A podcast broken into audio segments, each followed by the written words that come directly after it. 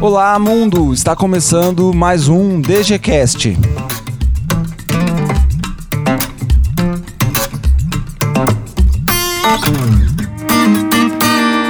Fala galera, sejam muito bem-vindos e muito bem-vindas. Esse é o DGCast número 5 e nós vamos dar continuidade à série Designers do Interior. Nesse programa número 5, nós conversamos com Rodrigo Gianello, que é designer, professor e coordenador de curso de design. A gente vai bater um papo principalmente sobre formação em design, a informalidade do mercado, principalmente no interior do Brasil, e sobre como algumas teorias, algumas metodologias, algumas formas de trabalho em design podem ajudar a mudar essa situação e o que, que o Rodrigo, ele propriamente, está fazendo também para tentar mudar um pouco essa situação de uma certa informalidade, uma falta de respeito, uma falta de consciência mesmo da importância do trabalho do designer, dos trabalhos de design no interior. Antes de a gente começar o programa, eu quero agradecer ao André Souza, o Bodão, que é o produtor musical que está gravando e editando as entrevistas que a gente está fazendo aqui para o DGCast. Na verdade, a entrevista com o Glauco uh, fui eu mesmo que gravei, sem uma estrutura muito legal, mas a entrevista com o Rodrigo já foi gravada nos estúdios da Barão de Mauá, o laboratório de rádio que fica na unidade Independência e o André Souza é o responsável lá pelo laboratório. Então a gente foi lá, sentou lá com os microfones profissionais, no aquário. Ele gravou, não só gravou a entrevista, mas também fez a edição do áudio, né? Deu uma tratadinha aí. Então ficou bem legal, ficou bem bacana a qualidade do áudio da entrevista com o Rodrigo e o conteúdo então ficou muito bacana, show de bola. Vocês vão com certeza gostar. Quero agradecer também a todas as pessoas que ajudaram a divulgar o DGCast, que curtiram nossa página no Facebook ou que divulgaram o, o link do episódio número 4. Então, quero agradecer especialmente a Nicole Fran, ao Lucas Guedes, a Maria Mariana Moraes, a Luiz Fernando Bertuga, ao João Victor de Oliveira, a Cássia Leite Malaquias, ao Matheus Henrique, ao Guilherme Torres, Celso Coque, Rodrigo Fornari, Carlos Brito, Maicon Gracioli Passos, Ana Carolina Betarello, Matheus Souza, Alan Douglas Pelissari, Victor Henrique Vicentim, Felipe da Silva, Gustavo Soares, Ícaro Pablo, Amanda Balieiro e Adriana do Carmo. Gente, brigadão. Sem ajuda de vocês, a gente precisa muito da ajuda de vocês porque com essa divulgação que vocês fazem aí compartilhando o link, curtindo, comentando, ouvindo o DGCast, é só assim que a gente vai conseguir atingir um número maior de ouvintes e assim levar a nossa mensagem, né? Qual que é a nossa mensagem? O DGCast, ele é um podcast produzido pelo curso de design gráfico da Barão de Mauá por professores, alunos e também ex-alunos. Olha só, temos ex-alunos que ajudam aqui, participam aqui do DGCast com a gente e a gente quer falar um pouco mais, coisas que não dá para falar em sala de aula, sobre como é o dia a dia do designer que trabalha no interior, ou seja, ele não vai ter clientes com grandes orçamentos ou com uma visão de comunicação mais elaborada, mais refinada, mais sofisticada. A gente lida com quase que um design de guerrilha então a gente quer falar um pouco sobre essas situações e, claro, também de, de soluções, de formas de contornar isso e como a gente fazer um design bem feito, um design bacana, um design de qualidade em qualquer condição que a gente se encontre. No DGCast número 4, a gente lançou uma promoção. Quem compartilhasse o link do episódio e mencionasse a gente, seja no Facebook ou seja no Twitter, mencionasse a nossa página no Facebook ou mencionasse nosso perfil no Twitter, estaria concorrendo ao livro Introdução à Teoria da Cor, da Luciana Marta Silveira. E entre os que concorreram, nós já temos um vencedor aqui. É um vencedor, não é uma vencedora. O vencedor é o Maicon Gracioli Passos. Parabéns, Maicon, você faturou aí o livro Introdução à Teoria da Cor. Então, por favor, entre em contato com a gente, pode ser pelo Facebook, na nossa página do Facebook, pode ser por e-mail. Nosso e-mail é o dgcast@gmail.com. Você entra em contato com a gente e a gente combina a melhor forma de você resgatar o seu prêmio, o seu livro Introdução à Teoria da Cor, entre em contato com a gente que a gente combina a melhor forma de te entregar o livro. E a gente vai fazer mais uma promoção aqui no episódio número 5. Quem compartilhar o link desse episódio número 5, a entrevista com o Rodrigo, e também mencionar a gente, seja a nossa página no Facebook, dá para mencionar a gente no Facebook, é só escrever DGCast, arroba DGCast, se você curtiu a nossa página. Se você ainda não curtiu, vai lá, curte a nossa página no Facebook, e aí dá para citar a gente na, na sua publicação, ou no Twitter também dá para citar a gente, é o arroba DGCast. Então, quem compartilhar o link desse episódio, mencionando a gente, vai estar concorrendo à revista Zup edição 43. O curso de design gráfico da Barão de Mauá fez uma excursão. Caravana de Ribeirão Preto a gente foi pro Pixel Show lá em São Paulo, foi agora nos dias 17 e 18 de outubro de 2015. A gente compareceu lá na 11 edição do Pixel Show e aí a gente ganhou algumas edições da ZUP. Então, quem compartilhar o link e citar, mencionar o DGCast, tá concorrendo aí então à revista ZUP edição 43. Beleza? Então, pessoal, vamos ao episódio número 5, a entrevista com Rodrigo Janello, um novo episódio da série Designers do Interior.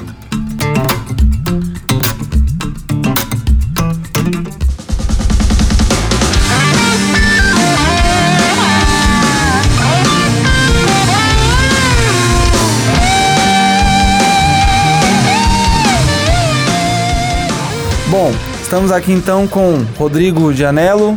Tudo bem, Rodrigo? Tudo bem. Beleza? Beleza. Bom, a gente vai conversar um pouco aí sobre uma visão diferente de design, né? Você vai contar um pouco pro pessoal aí da, da sua experiência, mas antes de tudo, se apresenta, conta pro pessoal um pouquinho quem é você. Pode ser a versão resumida, tá. aos poucos a gente vai. Bom, expandindo. primeiro eu quero agradecer o convite de estar participando desse podcast. Enfim, agradeço muito. Imagina, super, super bacana. Sua disponibilidade e... de tempo eu acho interessante também para porque eu acho que é, ajuda a questão da evolução do, do mercado, as mudanças, né? Uhum. E enfim, eu sou formado em minha primeira formação é em publicidade e propaganda. É, eu fiz aqui em Ribeirão. Logo após a, a, a, minha, a minha formação, eu já comecei a trabalhar. Eu, eu já era, tipo, gerente de, de comunicação uhum. é, em uma academia. E logo depois eu fui para uma agência, porque é, eu comecei a ficar sufocado porque era só aquele cliente a toda hora uhum. e eu queria ter outros desafios, eu queria experimentar outras áreas, né? E, mas sempre fazendo criação, sempre, certo. sempre fazendo, sempre é, é, na área de, de, direção de arte, assim. Uhum. Aí eu acabei né, traçando uma meta que eu queria sair do, do, do país, que eu queria fazer cursos em, em, sei lá, nos Estados Unidos ou na Europa, mas isso era planos, eu meio que pesquisava. Uhum. Dentro disso eu comecei a fazer pós, né? Então eu fiz no total de três pós-graduações. Aqui no Brasil. Aqui no Brasil, uhum. isso. Então a minha primeira foi em design de multimídia. Legal. E foi aonde eu descobri a questão de design, foi aonde também eu comecei a questionar um pouco o que eu vim fazer no planeta Terra, no sentido que eu ficava muito frustrado porque eu a gente, tipo, eu saí da faculdade, inclusive, né, os meus amigos, a gente via, então a gente seguia a informalidade que muitos professores haviam passado não por eles serem informais, mas sim pelo mercado ser informal. Então, uhum. assim, e, e, Os próprios professores, então, já sim preparavam de certa sim. forma e acabavam formando vocês para esse mercado. Sim, exato, que na verdade é extremamente informal. É. Assim, se, se a gente for comparar em escala, não que nos Estados Unidos ou não que na Europa não exista a informalidade. Não, existe uhum. sim. Eu, eu fui até alvo disso nos Estados Unidos quando, quando eu cheguei.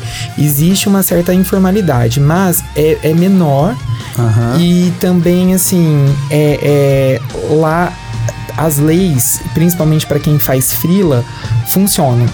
Entendeu? Então aqui, tipo, a gente nem tem leis, né, para quem faz freelance. Uhum. Então, assim, se, se o cliente paga, ok. Se o cliente não paga, você leva prejuízo. Ou você então, fez um, um, contrato. É, ou mesmo fazendo exato, contrato mesmo também. Fazendo contrato, é. Não, não é uma segurança não total, é, uma né? segurança. Né? É, é, um contrato de gaveta, acaba sendo, né? Isso. né? Então, até essa, esse dinheiro vir, a, a, coisa entrar na justiça e acontecer mesmo, demora um pouquinho, Isso. né? É. E o, o, que, que você chama de informalidade? Assim, algumas características dessa informalidade? Sim, várias. São várias, né? Vamos várias. Tentar falar algumas para. É, mas eu, eu, vou falar, tipo assim, o que, o que pegava para mim, uhum. né? É, primeiro, a falta de uma organização no próprio departamento, que assim, é, você tinha, por exemplo, pessoas que faziam atendimento que também não entendiam, por exemplo, de cor. Uhum. Então, assim, como assim, como que você vai fazer um atendimento sendo que você não entende de cor? É, porque aí. É, então.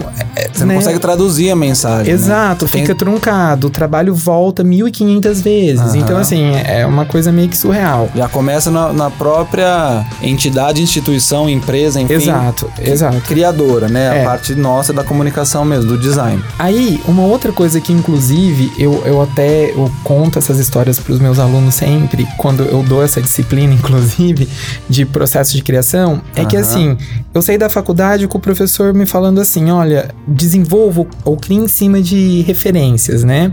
Aí tá, ok, vou criar em cima de referências, mas o que são as referências, né? O, quais, o que é quais são as referências? O que eu vou fazer com as referências, né? Uhum. Então, assim, ficava vago e se você seguisse referência, você acabava copiando.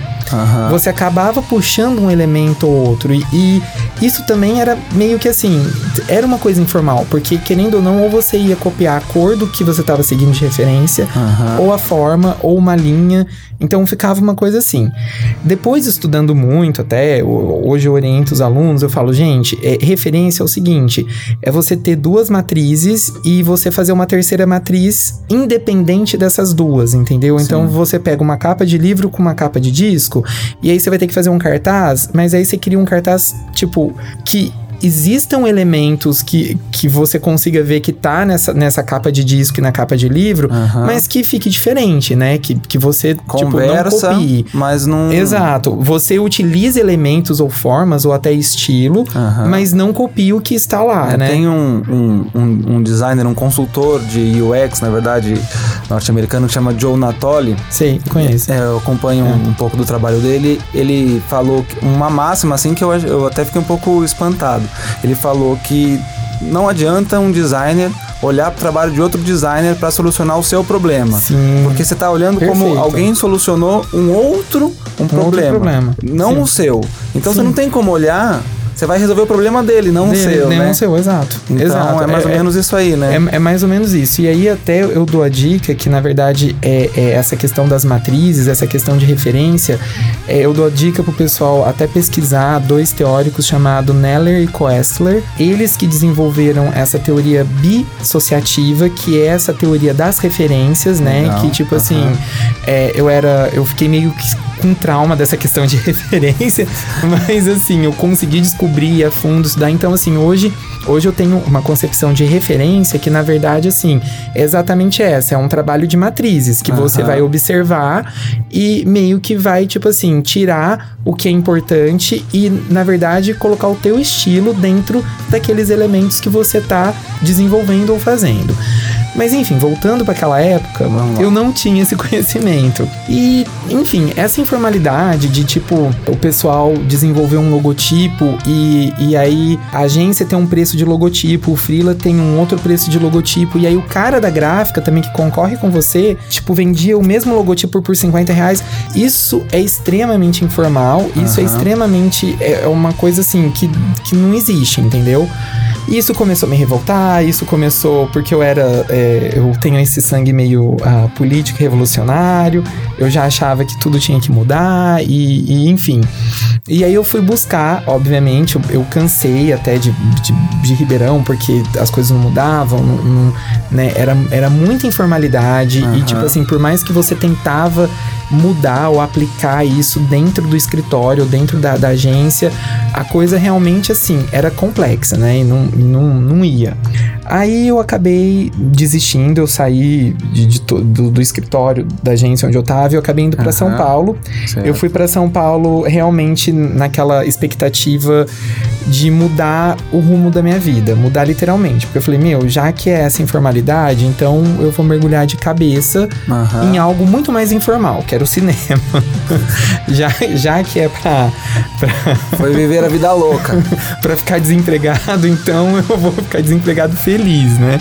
Mas aí eu, obviamente, eu comecei a fazer curso de cinema, eu fiz alguns cursos também de interpretação, de, de produção. Eu meio que uhum. mergulhei nesse, nesse, nesse cenário, né? Mas assim, eu tinha que sobreviver em São Paulo. Então eu comecei a trabalhar num escritório lá. Uhum. Trabalhando no escritório lá, eu fiquei sabendo do, de um master, de, de uma escola que. Um escritório na... de design. Isso, de design. Uhum. É, chamava Criando. Hoje ele só tem em Portugal. Uhum. É porque tinha Legal. aqui em Portugal. E aí eu virei e falei, meu, eu tô gostando de trabalhar aqui. Porque aí eu percebi que lá o esquema era outro. Então, assim, como era um escritório é, é, internacional, é, como era um outro tipo de seleção, eu vi que, na verdade, o escritório ele não era tão informal. Ele uhum. tinha ainda alguns problemas, né? Que eu até acredito que são problemas mais culturais hoje do que, do que a questão do informal. Uhum. Mas eu vi que a coisa funcionava. Né? Eu falava, puta, olha, funciona, isso funciona, isso também funciona. Tanto que, assim, algumas coisas, inclusive da área de processo de criação, do processo do design, do processo da, da montagem eh, de projetos, assim, eu comecei a, a, entender lá, porque o pessoal vinha com outros backgrounds e aí. Né, você meio que se fundia com eles e aí a coisa começou a abrir. E foi aonde eu falei que eu tava afim de ir pra Europa já, ou para os Estados Unidos e fazer um curso lá. E eles falaram: olha, mas abriu uma escola europeia aqui, que é o, o IED, que, tipo, era uma escola. Acho que a maioria dos brasileiros que faziam, que fazem publicidade aqui ou design, acabam indo para lá, porque a escola tem uma, tem, assim, uma referência muito boa. E eles falaram: olha, eles acabaram de inaugurar aqui em São Paulo. A IED é a escola. Instituto Europeu de Design. Que, na verdade, assim, foi bem bacana, porque aquela coisa, energia que eu tava para ir para fora começou a diminuir, porque eu tinha o meu coordenador era de Milão. Eu tinha, eu tinha aula com professores europeus, porque essa que era a proposta do instituto. Inclusive, tinha aulas que eram todas em inglês, porque as, o, o, tinha professor que não sabia falar português. Um dos requisitos era pelo menos duas línguas. Então, assim, foi lá que eu comecei a fazer italiano também. E aí, assim, foi uma experiência muito boa e foi uma experiência que, na verdade, assim, me saciou por um momento. E aí, é, eu terminei o, o meu curso em Milão, né? Os três últimos meses eu fui para lá e fiz também umas disciplinas em Florença, né? Mas eu terminei o curso no mesmo instituto, né? Lá no mesmo instituto, no mesmo instituto. Uhum. E aí eu comecei a fazer uma pesquisa de mercado, porque foi aí que eu tive a ideia também de empreender. Eu falei, meu, eu gosto de Ribeirão, né? Minha família tá lá. A minha mãe já, também já tava cobrando algumas coisas do tipo, olha, né? Vamos fazer alguma coisa. Uhum. E ela também tava querendo também abrir alguma coisa para ela. Ela sempre foi dessa área de educação.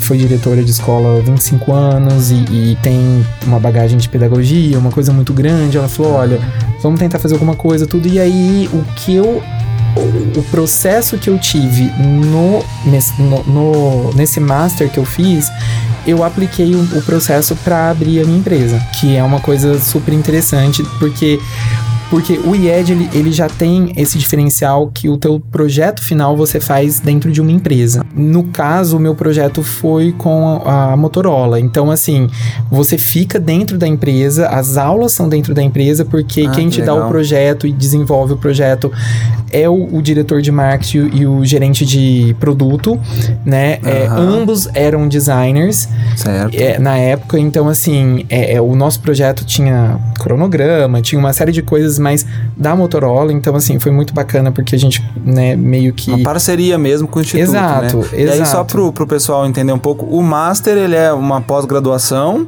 É uma pós-graduação dos gringos, né? não é pra gente. É, não... Porque, ah, por exemplo, esse curso ele não é reconhecido pelo MEC. Sim, aham. Entendeu? Então, assim, nem. Eu tentei reconhecer, tentei fazer várias coisas, eu não consegui. Aham. Eu nem consegui encaixar ele no MBA, né? Tanto que hoje o IED mudou a roupagem dele, né? Porque ele estava tendo muito problema por conta disso. Então, todos os professores que na minha época me deram aula, que eram europeus, voltaram para Europa. Então, não tem Aham. mais nenhum, não tem mais esse lance aqui. E infelizmente eles aprovaram todos os cursos pelo MEC. Então, assim, não tem mais o diferencial que tinha. Sim. Inclusive, você nem pode fazer sanduíche, como, como a minha turma fez. Aham. Né? Então, assim, é- é, os cursos são mais quadradões agora, assim. Sim. Mas aí não tem o foco na pesquisa acadêmica mesmo, né? Como você mesmo estava falando, o seu projeto final foi um projeto de mercado, De né? mercado, isso. Dentro de uma empresa, inclusive uma Isso. empresa de grande porte, a. Motorola. Isso. Então é um, outra forma de, de pensar o, a- o ensino, a educação Sim. e a formação do- do- dos alunos, né? Bom, e aí, nessa mistura toda, né, eu já tava com essa ideia, com essa sementinha de montar alguma coisa, e foi Aham. quando eu, conversando com a minha mãe, a gente fez, né, eu, fiz as pesquisas, né, do jeito que, que era pra ser feito pra Como manda o desenvolver. figurino. Como mando figurino pra desenvolver a minha empresa, né? E essa empresa, você tá fazendo um, um mistério aí? O que, é Não, essa é- empresa? Pode não, falar. O- Qual que é o Não, nome, então, o ramo de posso. atuação? Então, assim, na, na verdade, eu peguei essa frustração que eu sempre tive aqui na cidade, de tipo assim, meu, como se cria, né? Como se faz um projeto, como se desenvolve um projeto, como, Aham. né? Então, assim, eu, eu fiquei nessa pira mental, né? De falar, meu Deus, né? Que, o, o que e como, né?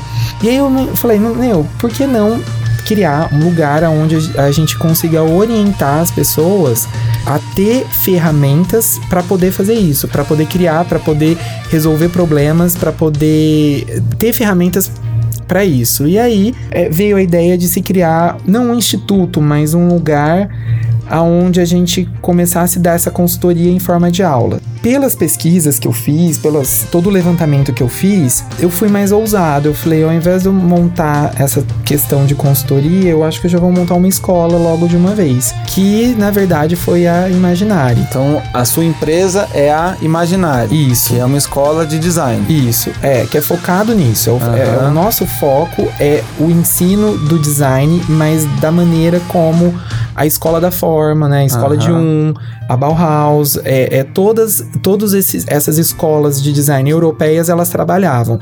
Que é a questão da que a gente vê a forma como algo que é, é como uma inspiração criativa. Aham. Então, assim, todos os métodos giram em torno de você fazer é, algo pensando nas funções simbólicas, nas funções práticas e nas Uhum. funções ah, estética ah, ah, do que você tem que criar. Seja do, de um ambiente, de um produto ou de. ah, Uma peça ou- gráfica, ou de uma peça gráfica, digital.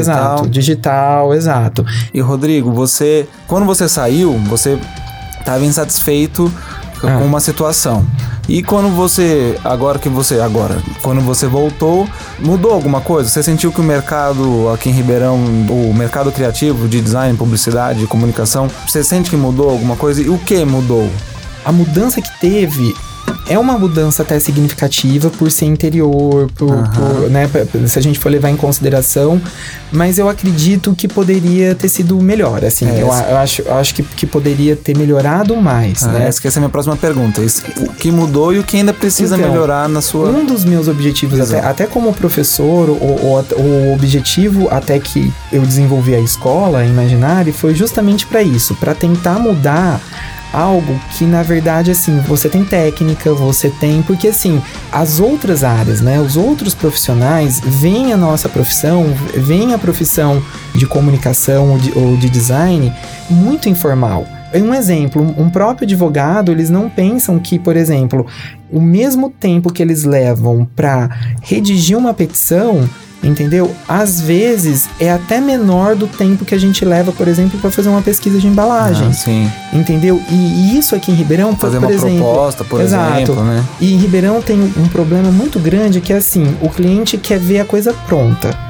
entendeu? E não funciona assim, porque você tem uma pesquisa, outra coisa. É um processo, aqui, né? Exatamente. Aqui em Ribeirão não se paga pesquisa. Criou-se uma cultura de que, tipo assim, o criativo, ele é o Deus. Então, assim, é, é fácil criar, porque ele só tem que se conectar com a luz com do universo, divino, é. com o divino, e ele vai criar, e é fácil criar.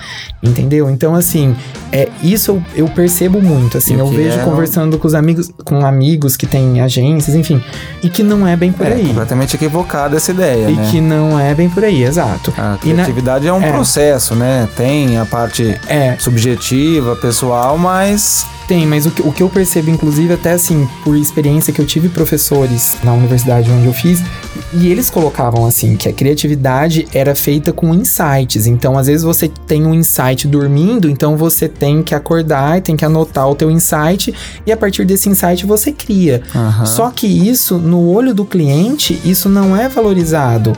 Isso é mais uma questão, na minha percepção, é mais uma questão de ego do que uma questão técnica, do que uma questão de você Sim, ganhar dinheiro claro. em cima daquilo que você tá, tá uhum. fazendo, entendeu? Você tira todo o mérito tira da parte de, de, metodologia, de conceituação, Total. de pesquisa, como você falou, Total. né? De, de domínio de uma linguagem visual. Total, total. E o que eu acho que na verdade mudou, eu acho que assim, essa geração, obviamente, são os alunos que uhum. vão mudar o mercado, mas assim, eu fico contente por exemplo, quando eu tenho até uma aluna que ela trabalha em uma, em uma loja de revestimento aí, em materiais, e assim, eu fiquei bem, bem assim, impressionado que, por exemplo, ela vende o material, ela vende uhum. o revestimento, certo. mas, por exemplo, para ela vender, ela às vezes tem que fazer um projeto. E para fazer o projeto, então, por exemplo, ela utiliza pesquisa de tendência, ela utiliza é, pesquisa de cenários, ela utiliza, ela utiliza o vocabulário mesmo de Gestalt, vocabulário de leis visuais. Então, assim, ela fala pro, pro cliente: olha, esse, esse azulejo não é bacana porque vai ficar profuso se você for comparar com o revestimento que você está usando no piso. Esse tipo de coisa, ela me falou que faz um diferencial e todo cliente agora só quer procurar ela e só quer que ela faz o projeto. Então, assim, eu percebo que quando você deixa a coisa mais formal, né? Você não fala tipo assim, ó, compra esse, o vermelho é bonito, é, sabe? Vai combinar. Vai combinar. é, a palavra combinar para mim é assim, me mata. Combinar e ornar, porque tem aluno que fala ornar ainda. É, é aí já. É, nossa, olha, é vai, vai no estômago. Mas enfim. É. Ou então quando começa a usar termo conceituação para tudo. É, Não, porque, porque um, o conceito é, é nossa. Tem uma conceituação aqui por trás dessa tipografia? Não, porque Sim. o conceito utilizado foi feita uma conceituação? Sim, não, eu entendo perfeitamente. E aí, eu acredito, inclusive, que ela vem me agradecer porque ela fala: uhum. olha, eu tô vendendo por, por sua causa, porque você me ensinou tudo isso, então eu tô vendendo muito por conta disso e os clientes têm segurança. Então aí é o que eu falo, né? Eu falo, não é que os clientes têm segurança, você utiliza um vocabulário, você utiliza técnicas totalmente formais, que eles começam a perceber que dá resultado e começam a perceber também que eles têm que pagar por isso. Porque até então ela falava, olha, até então a gente não, a gente dava isso como uma consultoria free. Hoje ela, ela já falou para mim, a gente já cobra, ou a gente já embute, embute dentro do projeto que a gente tá fazendo. começa a perceber o valor que o tem. O valor que tem, exato. A pessoa com então, essa é visão. É bacana. Né? Assim como quem vai, às vezes, reformar uma casa, construir uma casa, pensa no arquiteto como alguém que vai trazer contribuições técnicas, Sim. fundamentadas, conceituadas, e o designer também pode trazer essa visão para os projetos diversos projetos, aí. Sim. Rodrigo, a gente está Chegando Sim. aqui no final da, da, nossa entrevista. Papo muito legal. Quero agradecer você ter vindo aqui conversar com a gente. Imagina, eu quero agradecer e o convite. Agora deixar para você fazer alguma consideração final, algum recado que você quer passar. E aí já, já deixa também ah, algum contato seu, um site da escola, enfim, que alguém quiser entrar em contato com você, perguntar alguma coisa, conhecer mais sobre a Imaginari. Bom, uh, primeiro eu quero agradecer mais uma vez. É, foi um papo super bacana. Quando vocês quiserem, é só vocês me darem um alô que eu volto. A gente Legal. pode falar de outras coisas. É, a, gente acabou não falando da minha experiência lá, que é uma experiência muito bacana. A gente pode focar, fazer um dia só do escritório onde, onde eu trabalhei lá. Enfim, mas muito obrigado. É, a escola também está à disposição de, de vocês. O que eu indicar pro pessoal, assim, o pessoal que quer saber mais sobre eh, trabalho, sobre método, sobre as coisas que a gente está aprontando lá na escola, acessem o site, né, que é www.escoleimaginari.art.br ou quem tem o iTunes U, o aplicativo, vocês conseguem é, baixar os materiais que a gente tem lá. E a gente tem materiais específicos tanto para design de interiores, quanto para design gráfico, quanto Legal. no design design em geral. Os links a gente coloca no post do episódio. Tá, bacana, e, ótimo. E também o quem não tem o, o, o, iOS, né, seja iPhone, iPad, também consegue ver o iTunes U pelo computador. Pelo computador, pelo no software do iTunes. Né, Exato. Né, no Windows ou no Mac, isso, dá pelo, pra ver. É, pelo, pelo iTunes, isso. É. Eles, eles conseguem ver ou pela página e também. lá tem um material bem bacana, né? Tem. Então, se o pessoal quiser acessar para ver, para pesquisar, perfeito. Então, fica assim, a gente deixa em aberto aí, porque aqui no DJCast realmente a gente não tem essa pretensão de encerrar nenhum assunto. Tá. A gente bate um papo e como todo papo uma hora termina, a gente vai para casa e depois a gente se encontra de novo e continua o papo e assim vai. Então fica em aberto aí, a gente marca outras conversas sobre outros assuntos. Eu espero o convite de vocês. Legal, beleza. Rodrigo, obrigado mais uma vez. Agradeço o convite. Até mais, gente. Até a próxima. Tchau, Até. tchau. Tchau, tchau.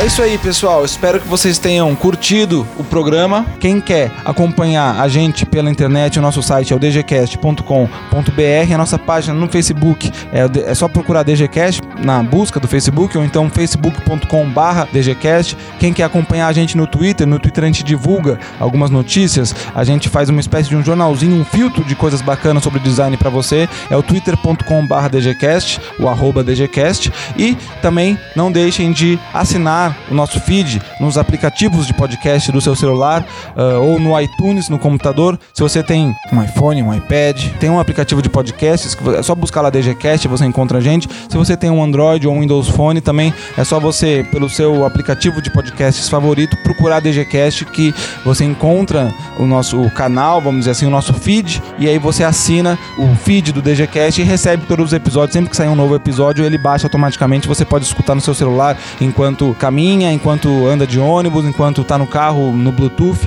e você acompanha as novidades do DGCast. É isso aí então, pessoal. O DGCast número 5 fica por aqui. Aguarde novo programa, novo episódio em 15 dias, daqui a duas segundas-feiras. Um abraço para vocês e até o próximo programa.